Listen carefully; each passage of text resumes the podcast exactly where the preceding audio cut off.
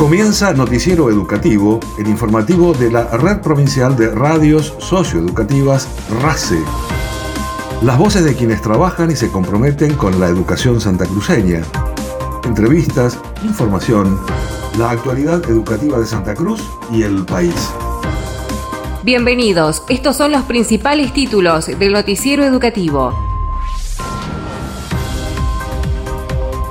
Realizarán una actividad presencial de programa Acompañar Puentes de Igualdad en la Feria de Ciencias, Arte y Tecnología. Profesores del Conservatorio de Música Reverendo Padre Eugenio Rosso participarán en el 27 Festival Internacional Guitarras del Mundo. El MAEM exhibirá la muestra Memorias Rebeldes, exposición Bien al Sur. El Grupo de Apoyo Mutuo para Trabajadoras de Educación en Situación de Violencia de Río Gallegos realiza encuentros semanales. Distingan la labor de la Escuela Provincial de Música Resi, sede El Calafate. Santa Cruz premiada en el decimoprimer concurso de interpretación coral de música argentina y de Latinoamérica.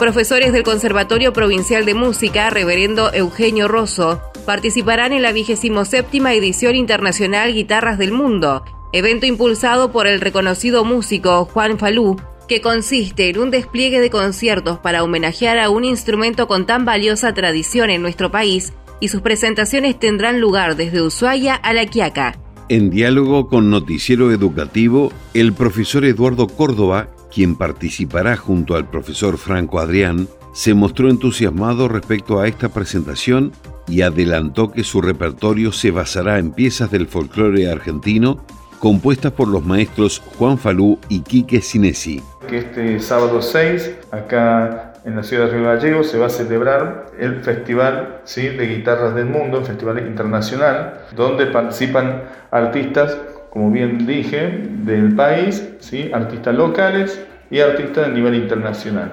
En este año se han convocado artistas internacionales elegidos por el maestro y fundador de todo esto, eh, Juan Falú, eh, artistas internacionales que estén radicados en la República Argentina por cuestiones de protocolo y todo lo que estamos viviendo hoy cotidianamente por el COVID.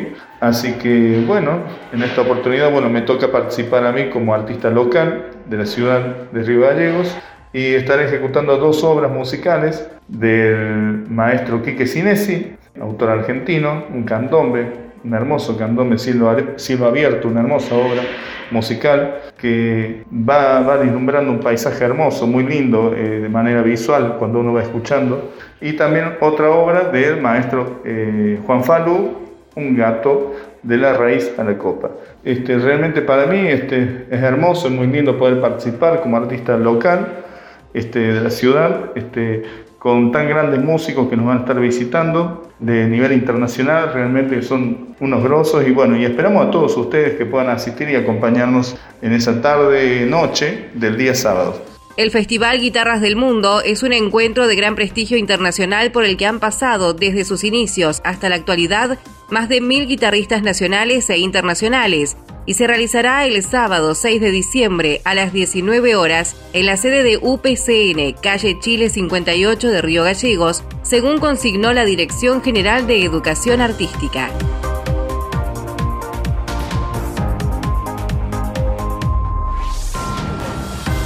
El sábado 6 exhibe la muestra Memorias Rebeldes, Exposición Bienal 2021 con motivo del vigésimo quinto aniversario del Museo de Arte Eduardo Minichelli, en el cual el río galleguense José Luis Tuñón es uno de los nueve expositores quien comentó sobre su participación. Mi nombre es José Luis Tuñón y participo en la exposición Memorias Rebeldes que se está preparando en el Museo de Arte Eduardo Minichelli, que se va a inaugurar este sábado. Y mm, se trata de una muestra importante con la participación de varios artistas en el marco de la conmemoración del centenario de las huelgas patagónicas, un evento que todavía hoy sigue teniendo vigencia y todavía merece que reflexionemos sobre él. La coordinadora del MAEM, Betina Muruzábal, aclaró que las obras serán exhibidas tanto virtualmente como en las instalaciones del museo hasta el mes de febrero, permitiendo realizar propuestas didácticas o investigar a los artistas.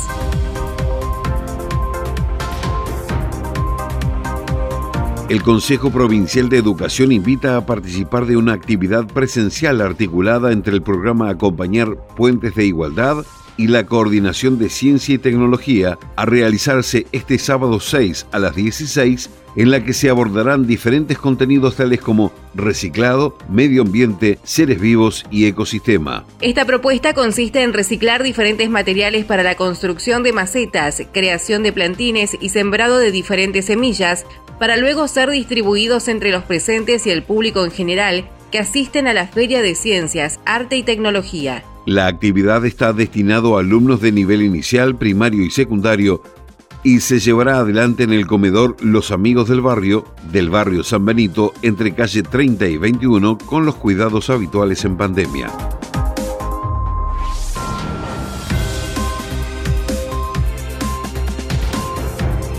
El Consejo Provincial de Educación felicitó a la profesora Romina Vaca por su participación en el decimoprimer concurso de interpretación coral de música argentina y latinoamericana, compitiendo frente a prestigiosos jurados de Cuba, Uruguay, Chile, Brasil, entre otros. Junto al conjunto vocal femenino logró obtener el segundo puesto en este concurso de la Asociación Argentina para la Música Coral, América Cantant.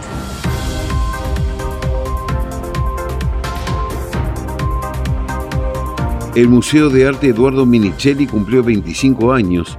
En una entrevista en el programa radial Conexión RACE por Radio Nacional Lago Argentino, la directora del MAEM, licenciada Bettina Muruzábal, destacó el rol de la institución, resaltando la posibilidad que ofrece para conocer en forma integral el panorama artístico provincial. En ese sentido, Muruzábal destacó la inminente participación del MAEM en la Bienal Sur, organizada por la Universidad Nacional de 3 de febrero, remarcando que la misma brindará una gran visibilidad a todos los artistas del sur argentino e incluso de la región magallánica de Chile. Ser sede de Bienal Sur es la concreción de un sueño con cómplices y aliados como la Fundación del Banco Santa Cruz, y un montón de cómplices y, aliados estratégicos, va a posibilitar poner en escena, en vidriera, ¿no? Porque en escena ya están, en vidriera todos los artistas de la región. Es una propuesta eh, en la cual están invitados, eh, vamos, conviene decirle,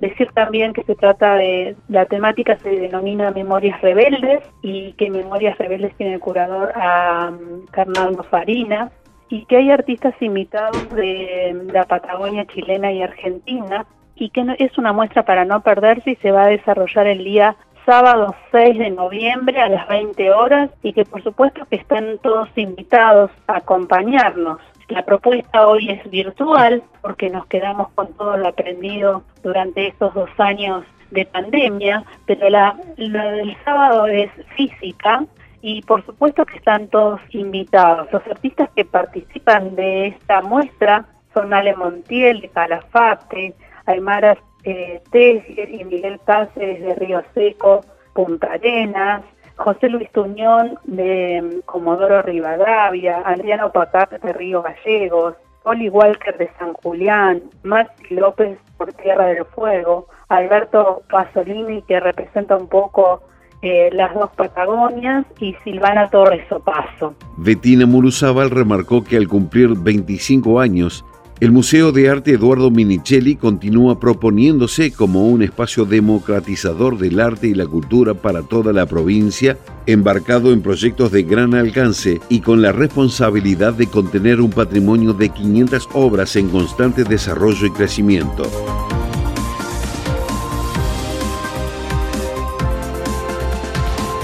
El primer grupo de apoyo mutuo para trabajadoras de educación en situación de violencia de la ciudad de Río Gallegos recuerda que están en marcha los encuentros semanales presenciales que permiten a las participantes expresar los sentimientos provocados por las situaciones de violencia vivida y sentirse acompañadas en un espacio coordinado por profesionales y agentes de salud.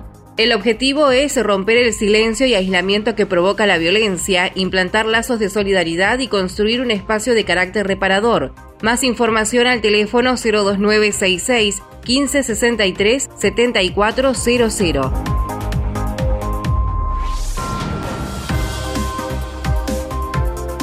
La Escuela Provincial de Música Reci sede El Calafate fue reconocida por el Honorable Consejo Deliberante de esa ciudad por el trabajo de formación, desarrollo musical y sostenimiento de la actividad artística y el aprendizaje de niños, niñas, adolescentes y jóvenes de El Calafate. La coordinadora de la escuela, Alejandra Corimayo, agradeció a las familias de los estudiantes y a los profesores que son pilares fundamentales para seguir aprendiendo. Desde la coordinación de la Escuela Provincial de Música Reci, sede Calafate, perteneciente al Consejo Provincial de Educación, queremos agradecerle al honorable Consejo Deliberante por el reconocimiento que nos hizo por el trabajo de formación, desarrollo musical y sostenimiento de la actividad artística y aprendizaje de niños, adolescentes y jóvenes del Calafate para nosotros es muy importante el reconocimiento, ya que durante estos 11 años la orquesta ha sostenido el trabajo de cada alumno que ha pertenecido a nuestra orquesta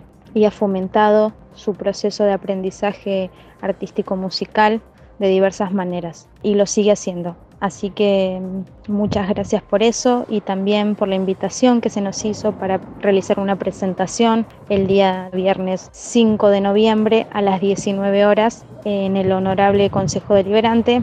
Allí estaremos con una agrupación de la orquesta para realizar una breve presentación y poder mostrarle a la comunidad todo el trabajo que se viene realizando. Alejandra Corimayo explicó la importancia de la metodología escuela-orquesta, que es una práctica conjunta en la que cada uno participa en la medida de su propio proceso personal de aprendizaje técnico-instrumental, porque se trabaja colectivamente, no de forma individual.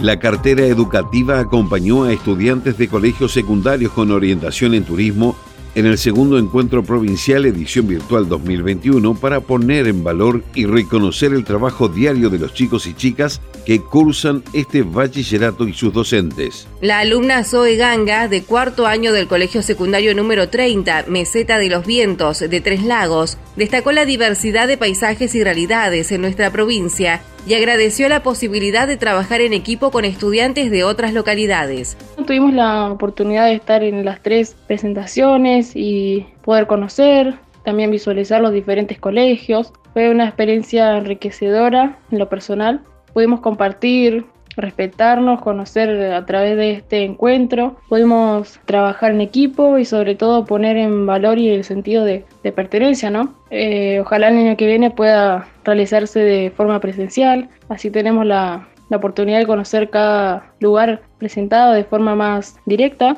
Este, el encuentro estuvo muy bueno, me pareció bastante lindo.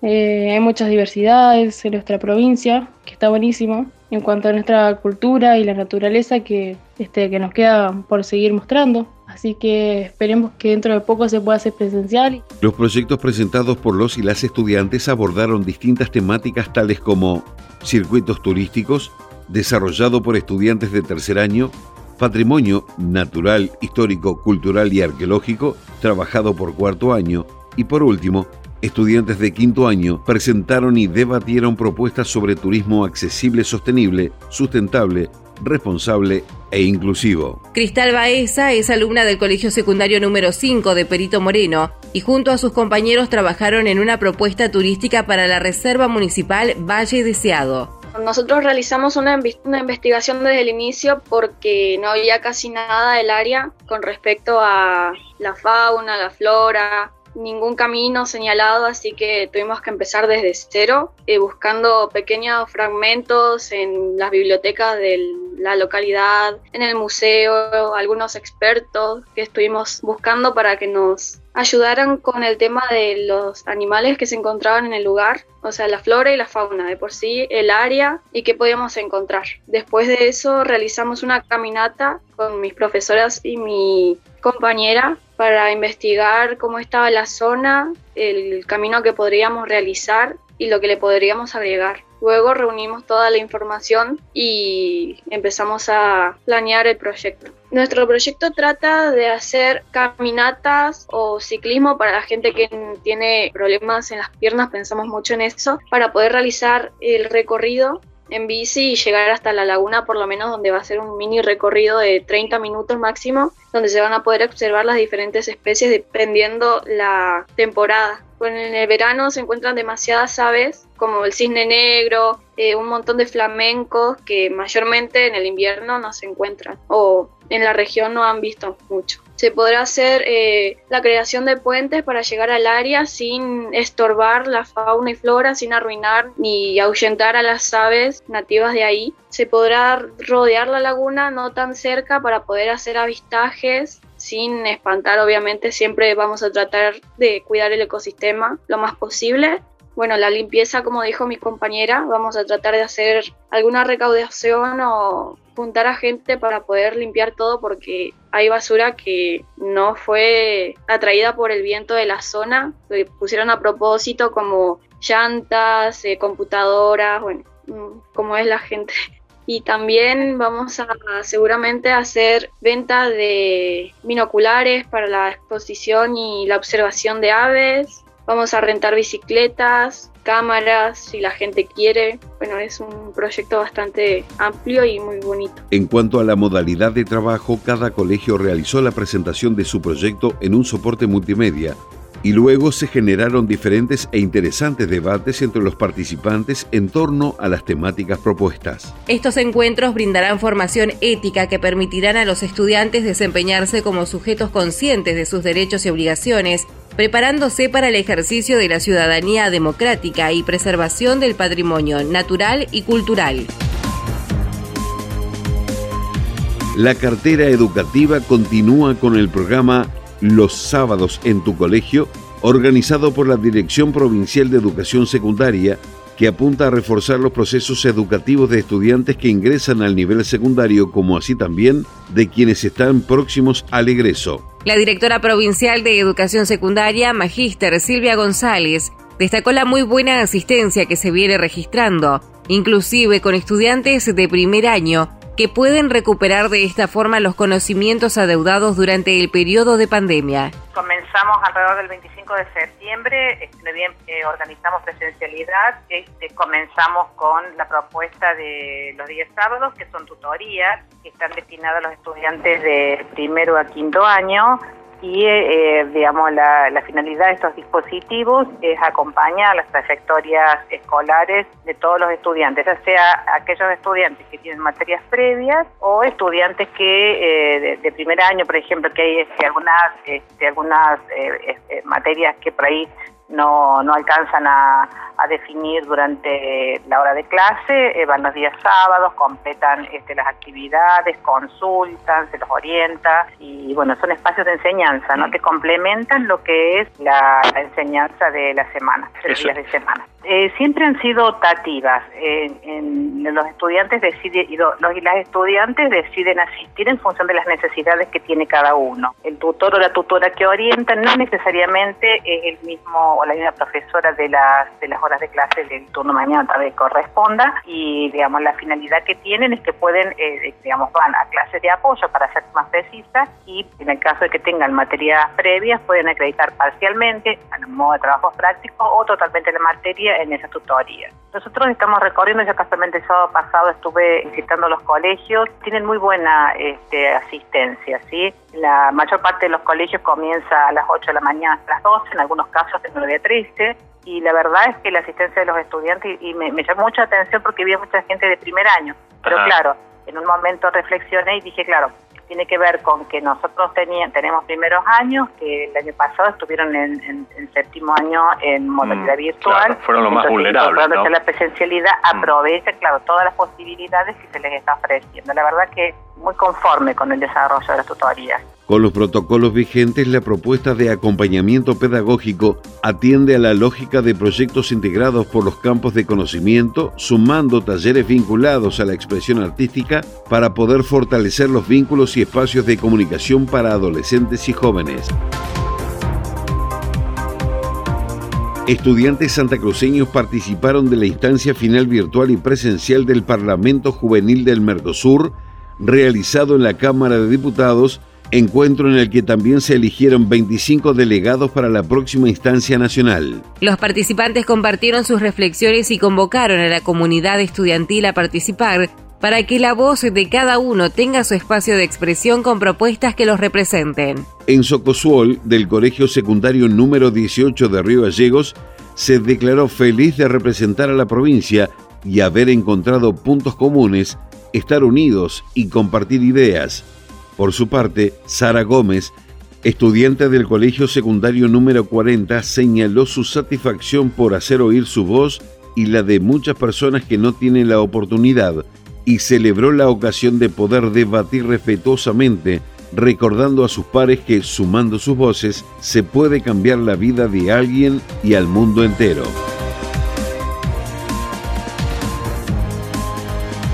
Entrevistada en el programa Conexión RACE por Radio Nacional Lago Argentino, la coordinadora de estudiantes del Consejo Provincial de Educación, profesora Antonella Borges, realizó un balance positivo del Parlamento Juvenil del Mercosur y destacó el crecimiento y afianzamiento del programa en los últimos años. Antonella Borges celebró los avances logrados en áreas como comunicación y redes y cuidado del ambiente, ejes destacados en el documento final presentado en el acto de cierre realizado en el recinto de la legislatura de Santa Cruz. En relación al año pasado, y ya el año pasado se había incorporado un nuevo eje que es el de comunicación, medios y redes sociales, teniendo en cuenta el contexto eh, que estábamos atravesando y por supuesto la importancia que cobraron allí, ¿no? Todos los medios digitales, las plataformas, ¿sí? demás cuestiones, se incorporó ese nuevo eje y este año 2021 se incorporó un eje al que nosotros celebramos muchísimo porque ha sido, digamos, un reclamo histórico de los estudiantes de la provincia de Santa Cruz y que junto con otras provincias también que aunaron esfuerzos, nuestro gobierno nacional pudo dar respuesta a ese reclamo que es la incorporación de un eje de ambiente. Nosotros en nuestra provincia ya hacía varios años que veníamos llevando la propuesta de la creación de un eje específico de ambiente porque veíamos que cada año los estudiantes traían propuestas y que por ahí quedaban un poco forzadas en los otros ejes, pero que de igual manera nosotros les dábamos el espacio en función de más o menos cómo abordaran la temática, ¿no? Quizá por ahí quedaban en los ejes de participación, en los ejes de derechos humanos, pero bueno, no había un eje específico para poder abordar esta temática y además creíamos que si los estudiantes tenían un espacio específico que los incentivara a discutir sobre esto, iban a ser muchos más los proyectos que se presentaran en torno a este eje, ¿no? Entonces, este año que nosotros pensábamos, anticipábamos, sucedió, el eje de ambiente fue uno de los ejes con mayor cantidad de, proyectos presentados y la verdad que, estamos muy, muy contentos de que los chicos hoy puedan tener un espacio donde discutir las cuestiones ambientales que, que hoy están tan vigentes, ¿no? Y que además nos parece sumamente importante poder discutir en la, en la escuela, sobre todo con la reciente sanción de la Ley de Educación Ambiental Integral. La coordinadora de estudiantes agregó que también se presentaron proyectos como el de la lucha contra la discriminación y por una educación inclusiva y destacó particularmente el trabajo de los y las estudiantes santacruceños y su voluntad para problematizar y transformar sus realidades. Nacionales. El ministro de Educación de la Nación, Jaime Parsec, dialogó con su par de Colombia, María Victoria Angulo González, a fin de acordar la posición de ambos países en la Reunión Mundial de Educación 2021, que se celebrará el próximo 10 de noviembre en el marco de la 41 primera Conferencia General de la Organización de las Naciones Unidas para la Educación, la Ciencia y la Cultura. Argentina y Colombia son dos de los 12 miembros del comité y representarán a la región en el Comité Directivo de Alto Nivel de los Objetivos de Desarrollo Sostenible, Educación 2030. Entre ambos articularán los mensajes y términos comunes de la región referidos al rol del Estado como garante del derecho a la educación para la recuperación mundial tras la crisis pandémica y el progreso acelerado hacia la Agenda 2030 para el Desarrollo Sostenible. Argentina propuso a Colombia la realización en Buenos Aires de una reunión de ministros de América Latina y el Caribe en 2022 para revisar y reformular el mecanismo regional de coordinación. Noticiero Educativo RACE, las voces de los protagonistas. Noticiero Educativo se elabora con información propia, aportes de las áreas de prensa del Consejo Provincial de Educación y el Gobierno de Santa Cruz, Ministerio de Educación de la Nación y portales educativos. una producción de la Red Provincial de Radios Socioeducativas. Noticiero Educativo RACE, una producción integral del equipo de la Red Provincial de Radios Socioeducativas de Santa Cruz.